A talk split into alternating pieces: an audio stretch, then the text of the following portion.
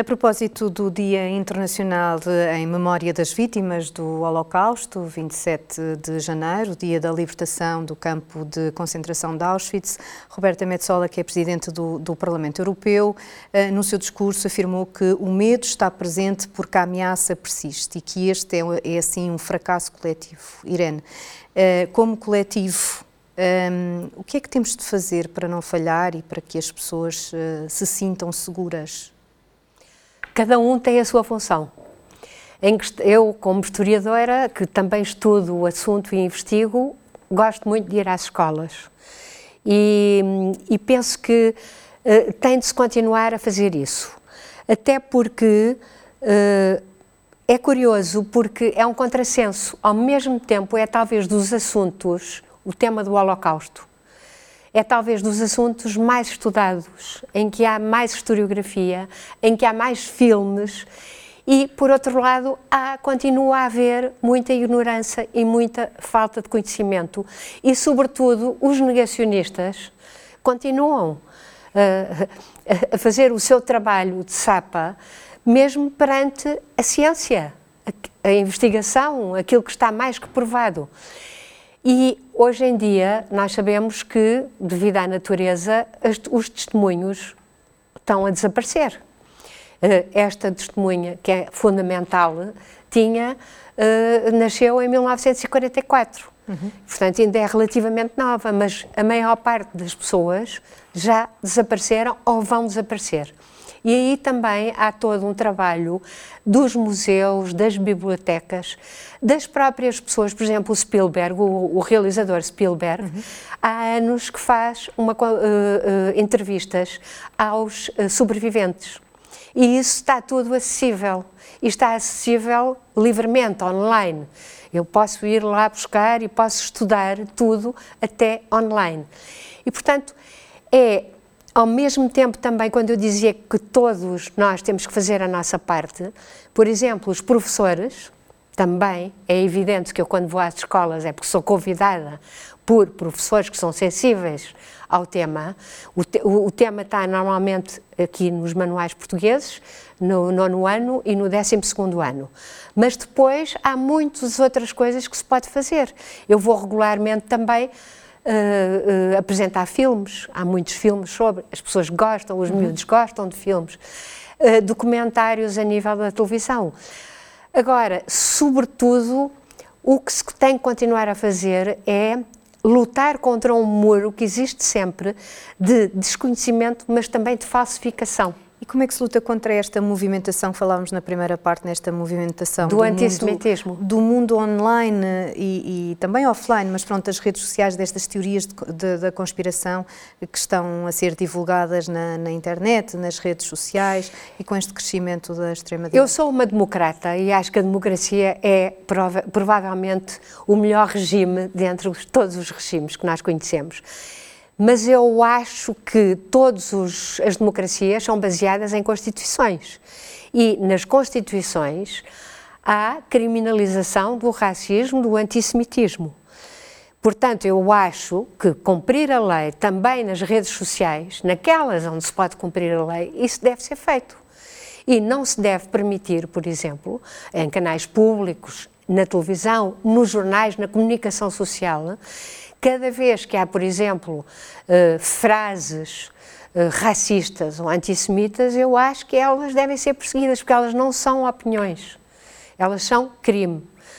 Já agora, nós acabamos de eh, ter agora um novo partido na Assembleia da República que é racista e que é xenófobo, que utiliza como bode expiatório, no, no caso destes, os ciganos. E, portanto, eu acho que na Casa da Democracia, aí também os deputados devem ter uma especial vigilância para que não sirva para transmissão de ideias ou de uh, crimes antissemitas ou racistas. Falou nos ciganos também, as comunidades que, que sofreram também o extermínio na Absolutamente, isso é muito pouco conhecido, uhum. que aliás é um dos racismos anti-cigano é justamente também o facto de se ignorar o que é que aconteceu com o nazismo. Foi diferente dos judeus. Eu agora não tenho aqui tempo para explicar. Sim, não, não era, nós já por acaso Pronto, já tivemos um programa tiveram sobre, essa, isso, Sim, mas a partir de 1942 houve também um propósito genocida dos ciganos. Uhum. Eh, eh, pelos nazis. Aliás, os nazis eram basicamente racistas e viam o mundo como uma hierarquia de raças em que eles estariam no topo. Os próprios latinos, a seguir, iriam. Se eles ganhassem a guerra, se eles tivessem ganho a guerra, não é? Os próprios países neutros seriam forçados também a implementar medidas antissemitas se o mundo ficasse nazi se a Europa é ficasse é com a nova ordem. Mas esta questão da, da informação e da partilha do conhecimento leva-nos então novamente até Belmonte, onde está o Sr. João Diogo, presidente da comunidade judaica de Belmonte. Um, como geração, Sr. João uh, Diogo, como geração temos uma responsabilidade ímpar uh, de passar, de ensinar estas lições de história, não é assim? Sim, é muito importante informar e esclarecer para que não para que todas estas situações não voltem a acontecer. É muito bom recordar, lembrar, esclarecer, informar, porque eh, eu tenho notado que quando recebo quando recebo portanto grupos de alunos eu vejo perfeitamente que eles não estão devidamente informados nem esclarecidos e, e, o, e a passagem desta informação o esclarecimento é muito, muito importante para que todas estas situações, desde uh, a Inquisição ao Holocausto, não voltem a acontecer, para que uh, tenhamos uma maneira de ver e pensar e, e, de uma maneira diferente, de maneira que, a que isto não volte. Portanto, é bom recordar para não voltar a acontecer. Uhum. E de lembrar, hum. principalmente os mais novos, eh, Irene, um, até que ponto se deixou deteriorar a, eh, a humanidade? Eu penso que sim, que há uma falha ética.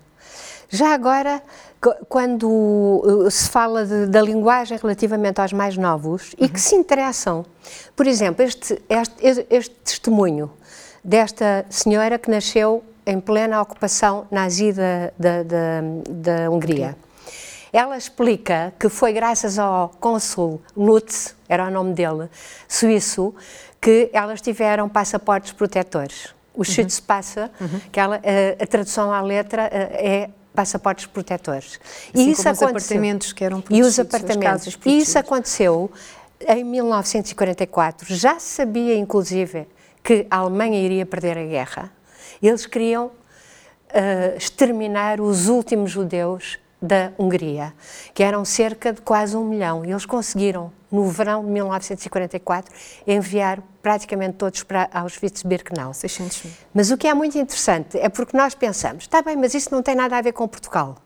Era um Portugal país era neutro. neutro. Teve nada a ver com o Holocausto. Mas na Hungria houve também diplomatas portugueses uhum. que concederam passaportes uh, de proteção a cerca de mil judeus e também deram guarida na própria embaixada. Isso foi possível porque já estávamos em 1944 e o próprio Salazar foi pressionado e Portugal, ao fim e ao cabo, os diplomatas portugueses na Hungria seguiram o Wallenberg, o sueco, que foi quem introduziu essa ideia das casas protetoras e dos passaportes protetores, a própria Espanha também fez isso, apesar de ser uma ditadura. Portugal fez isso e fez o Vaticano, e Suíça e Suécia. E graças a isso, muitos judeus da Hungria salvaram-se. E explicar isto a jovens, talvez com a proximidade que isto também teve a ver com Portugal, teve a ver com o governo português, com diplomatas portugueses, e, por exemplo, hoje em dia fala-se muito do Aristides Sousa Mendes, uhum. e bem, e realmente já tem, já vem nos manuais, tem de se falar também que houve outras pessoas também, não talvez com a atitude radical de Aristides Sousa Mendes, mas que também, ao fim e ao cabo, conseguiram, através da via diplomática, salvar alguns dos perseguidos e esta questão da proximidade uh, e, ao e nosso é, país. Exatamente. E, portanto, ah, que interessante, quer dizer, há uns anos para trás, os meus avós viveram numa situação em que isto estava a acontecer também com portugueses. Uhum. Uh, não podemos então nunca deixar de falar neste Eu penso que não. Holocausto, correndo o risco uh, mesmo de, de, que a memória destes, destes horrores desvaneça, não é, Irene? Exatamente. E mais, e quando dizem, estão sempre a falar nele, não é? Porque muitas vezes também há essa crítica. Lá vem outra vez falar nesse coisa. Pois, nunca é demais, penso eu. Até para, como disse aqui o nosso amigo de Belmonte, para que não se repita. E uhum. nós sabemos que já houve repetições, já houve outra vez genocídios, infelizmente depois da Segunda Guerra Mundial. E, portanto, mais uma razão para falarmos nem todos esses genocídios e explicarmos que não pode ser, porque hoje é com eles, amanhã pode ser connosco. É um risco muito grande. A entrevista então ao canal S+, o embaixador de Israel em Portugal reforça a importância da memória para que não se cometam atrocidades eh, futuras. A solução passa inevitavelmente pela educação. And I think it's very important that uh, you have today a Holocaust Museum in Porto, for instance, and you're going to have, uh, as of hopefully a year and a half from now, a Jewish museum in Lisbon, because once people come and see and learn, it is very important. I can tell you that one of my, as a student back in the uh, late 80s, one of the most, uh, I would say, uh, uh, passionate and emotional experiences that I had was visiting the concentration camps in uh, Poland and to see by my own eyes what happened to my uh, to my grandparents' families because at the end of the day that's the best way to understand and to learn. And i think as i said before we need to use also first of all museum it's one but also the, the, the tools of uh, movies for instance and the tools of uh, education in our educational uh, plan in inside the schools and uh, visits to museum as we said and also uh, by social media to speak with the next generation and to, to let them understand what happened during the holocaust and what can the Holocaust, what brought to the Holocaust, and what uh, was uh, what, what are the right ways to fight uh, this kind of uh, behavior and hatred. So I think absolutely we need to use any tool we have in order to to make sure that the next generation and the generations afterward understand in the best way uh, what is anti-Semitism, what is hatred in general. It's not only about anti-Semitism what is hatred and what it could lead to. O que é o ódio em, em geral? Estas palavras do Sr. Embaixador conduzem-nos então a esta, esta questão que estávamos a falar, de contextualizarmos este assunto junto dos mais novos, não só pela questão da proximidade, seria também contextualizar uh, com os dias de hoje. Absolutamente. Uh, Irene. Exatamente. A comparação é, é, em história é fundamental, uh, até para distinguir não é? Nós, para distinguirmos uma situação de outra, temos que comparar. Evidentemente, não se deve fazer comparações abusivas, evidentemente, mas isso é fundamental. E é também fundamental nós dar, um, explicarmos no passado como começou um processo que levou ao Holocausto, ao genocídio. Como eu disse há pouco, não começou pelo genocídio, começou por afastar uh, certas, uh, os judeus de certas profissões e da administração pública. E, portanto, ao detectarmos esses sinais, novamente, nós podemos ver que, atenção, que isto tem que parar aqui, porque noutra situação, não quer dizer que vai sempre dar ao, ao genocídio, mas noutra situação foi o resultado foi o genocídio. E, portanto, quando se começa a dizer que determinadas pessoas, de categorias de pessoas, por etnia, por cultura, por religião, não devem estar em determinados sítios, aí há algo muito parecido com o que já aconteceu e sabemos hoje aonde levou. Uhum. A Irene tem vários livros eh, publicados, o Holocausto, os cinco pilares da PIDE, os inimigos de Salazar, Salazar, Portugal e o Holocausto, um, entre outros tantos, mas um, como é que se consegue chegar aos mais novos? Às vezes não é pela leitura uh, o canal mais fácil. e que ferramentas é que nós temos hoje aqui? Uh, falamos nas redes sociais, falamos na internet, que, que ferramentas é que temos aqui para... O senhor embaixador disse, falou uhum. no cinema, falou na comunicação social, a televisão, o documentário é fundamental. Eu, eu também fui à Polónia ver os campos de morte uh, de Auschwitz-Birkenau, Treblinka e por aí fora.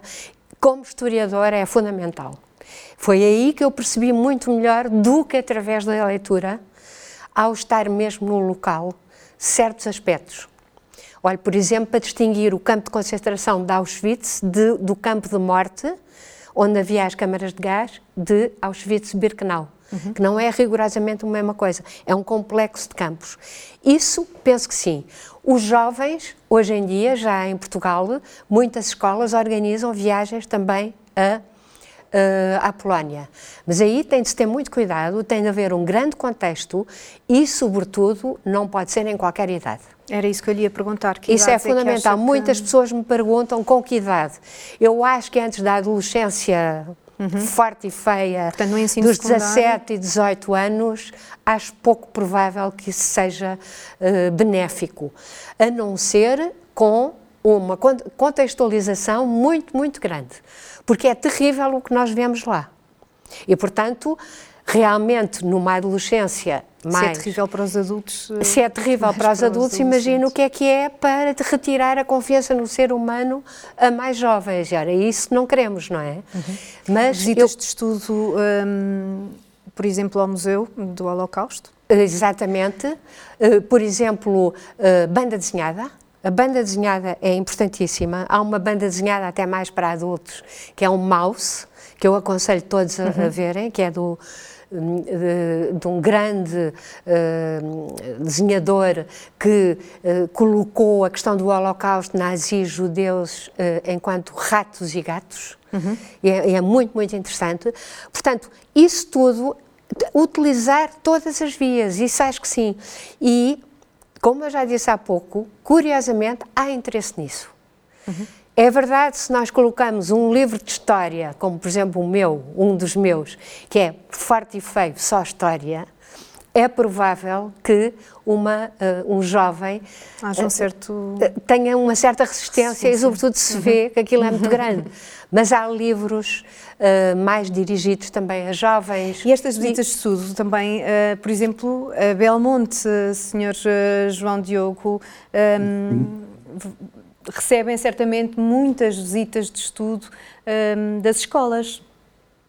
Sim, vêm muitas escolas principalmente do ensino primário e também do ensino secundário.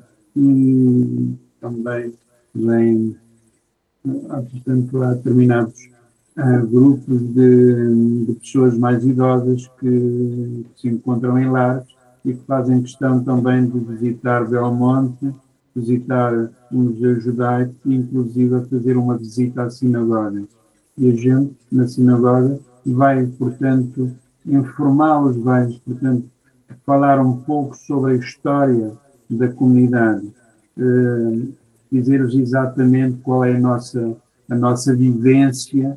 Aliás, é uma responsabilidade também nossa comunidade, da nossa comunidade informar, dar a conhecer, dar, portanto, eh, porque há determinadas situações, há determinadas, há determinadas questões que que não estão a ser abordadas na escola e que convém que, que os nossos jovens tenham conhecimento, eh, que, que, façam perguntas, que façam, portanto, que, que é possível que tenham dúvidas e nós estarmos devidamente à vontade e informá-los nesse sentido, para que mas, falar corretamente, é de falar, portanto, diretamente, não esconder nada, até porque não há nada a esconder, e só assim é que é possível que a, que a informação passe, de, uhum.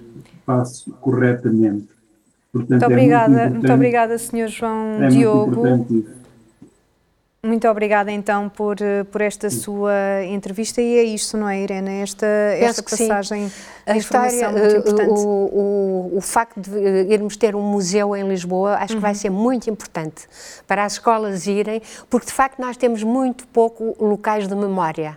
E relativamente ao judaísmo, porque temos uma história complicada, não é? Com a Inquisição e as conversões forçadas, evidentemente não tem havido isso Faço notar também que há um museu em Vila Formoso, uhum. que é a Fronteira da Paz, creio que se chama assim, que era justamente o local onde muitos dos refugiados durante a guerra chegaram a Portugal, de comboio, de automóvel, uh, de, por outras vias, e também é muito interessante. Fica aqui a sugestão. Exatamente, então, visitá-lo. Muito obrigada, Irene. Uh, vamos terminar com a segunda parte da entrevista. Suzane Reito ensina atualmente o Holocausto aos mais jovens, tem dois livros publicados e, como ativista judaica, está presente em vários eventos no Museu do Holocausto em Los Angeles, na Califórnia, onde partilha a sua história de sobrevivência durante a Segunda Guerra Mundial. My real activism began in the around 2000 when my grandson asked me to speak to his class in school and one child in the q&a said i hope you write a book so that my little sister can read. She can read about your story because i really learned a great deal. It makes me very proud uh, that the first book was important enough to to be used for educational purposes but it has a lot more historical um, the historical issues that connect to World War II and Nazism. However, the second book is strictly speaking to the youngsters directly, because in today's world, textbook teaching is very difficult and doesn't give you the information, and kids are not interested. But if you speak directly to them and telling them, now it's your turn, now you should know about it, and hearing it from me firsthand hopefully it will sink in better. I speak at the Holocaust Museum of Los Angeles frequently, and youngsters who come without any knowledge have no questions at the end because they're just processing what they've learned, what they've heard. And it's a tough subject, uh, even though I do it in a unique way and I'll explain to you. However, kids that have a little preparation, whether it's from learning from school, learning from religious school or family members who have experienced it, they are full of questions because they've already had a foundation and their knowledge is being expanded. So, the important thing is to be able to answer the questions these youngsters have because it's strictly through knowledge that we can teach tolerance and the uh, antidote to hatred and bigotry and rising anti Semitism. We need to teach, but we need to put it into context for today. And we need to be able to tell the youngsters how to help them to overcome, because part of the Holocaust experience is the survival, the resilience, and the endurance. We need to teach them that it's not what you suffer through, but how, how you overcome and how you're able to rise above it and be able to gain strength from it. My parents always told me don't let the bad experiences weaken you, let it be a strengthener and give you a stronger character. Não poderíamos terminar de melhor maneira com as palavras de Suzanne Reito: o conhecimento é o antídoto para o ódio, para a intolerância e para o crescimento do antissemitismo. É através do conhecimento que podemos ensinar a tolerância. Obrigada por ter estado connosco. Continua a acompanhar-nos nas redes sociais e em saudemais.tv.